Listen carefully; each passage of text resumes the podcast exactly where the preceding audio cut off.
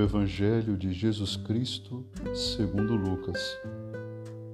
Naquele tempo, disse Jesus aos seus discípulos: Quando virdes Jerusalém cercada de exércitos, ficai sabendo que a sua destruição está próxima.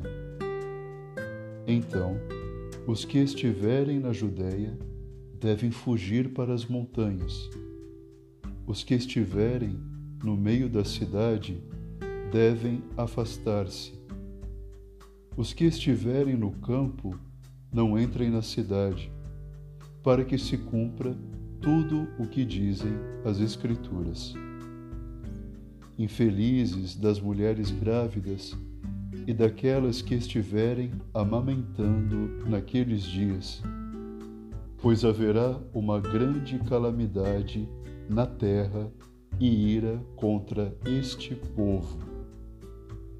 Serão mortos pela espada e levados presos para todas as nações, e Jerusalém será pisada pelos infiéis até que o tempo dos pagãos se complete.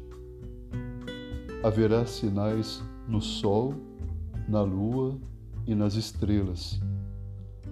Na terra, as nações ficarão angustiadas com pavor do barulho do mar e das ondas.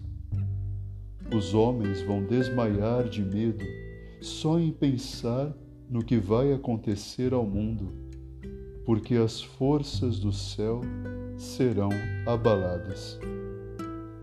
Então eles verão o Filho do Homem vindo numa nuvem com grande poder e glória. Quando estas coisas começarem a acontecer, levantai-vos e erguei a cabeça, porque a vossa libertação está próxima.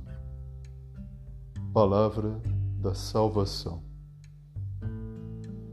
Já tivemos oportunidade de ouvir nesta semana outros trechos do Evangelho segundo São Lucas, com imagens carregadas como as de hoje. Contudo, Jesus sempre nelas nos convida à esperança. Hoje nos diz: a vossa libertação se aproxima. A purificação do mundo, significada por essas imagens, deve nos convidar a uma purificação interior no final de mais um ano litúrgico que se aproxima. E também é preciso, com confiança, destruir em nós o que é corrompido, para que brote a vida nova de Cristo.